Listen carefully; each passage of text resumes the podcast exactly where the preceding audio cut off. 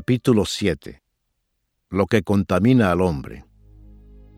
Se juntaron a Jesús los fariseos y algunos de los escribas que habían venido de Jerusalén, los cuales, viendo a algunos de los discípulos de Jesús comer pan con manos inmundas, esto es, no lavadas, los condenaban, porque los fariseos y todos los judíos, aferrándose a la tradición de los ancianos, si muchas veces no se lavan las manos, no comen.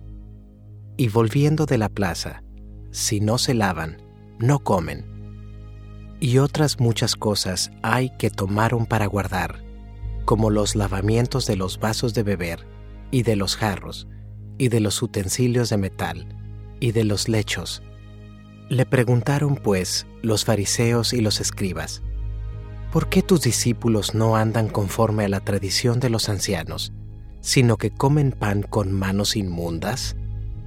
Respondiendo él, les dijo, Hipócritas, bien profetizó de vosotros Isaías, como está escrito, Este pueblo de labios me honra, mas su corazón está lejos de mí, pues en vano me honran, enseñando como doctrinas mandamientos de hombres porque dejando el mandamiento de Dios, os aferráis a la tradición de los hombres, los lavamientos de los jarros y de los vasos de beber, y hacéis otras muchas cosas semejantes.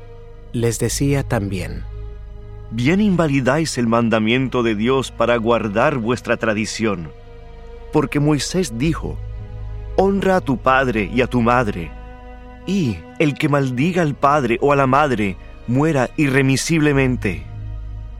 Pero vosotros decís, basta que diga un hombre al padre o a la madre, es corbán, que quiere decir, mi ofrenda a Dios.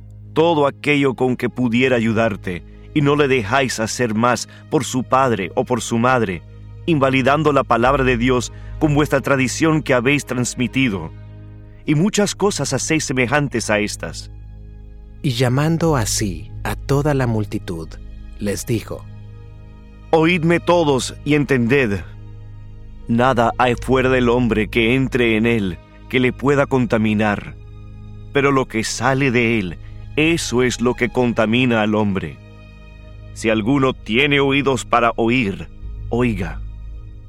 Cuando se alejó de la multitud y entró en casa, le preguntaron sus discípulos sobre la parábola.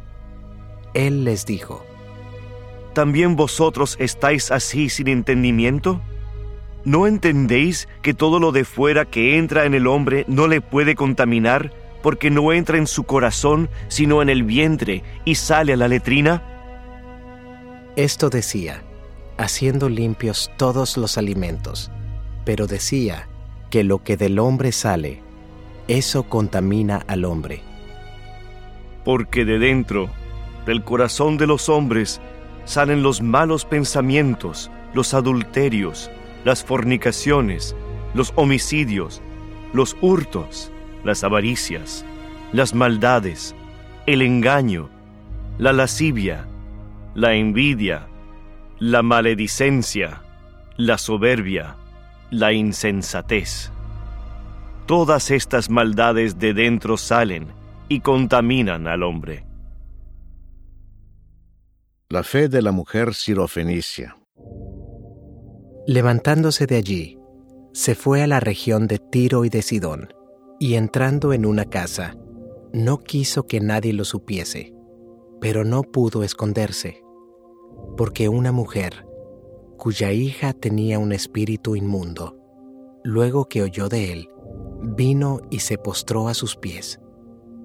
La mujer era griega y sirofenicia de nación, y le rogaba que echase fuera de su hija al demonio. Pero Jesús le dijo, Deja primero que se sacien los hijos, porque no está bien tomar el pan de los hijos y echarlo a los perrillos. Respondió ella y le dijo, Sí, Señor, pero aún los perrillos, debajo de la mesa, comen de las migajas de los hijos. Entonces le dijo, Por esta palabra, ve, el demonio ha salido de tu hija.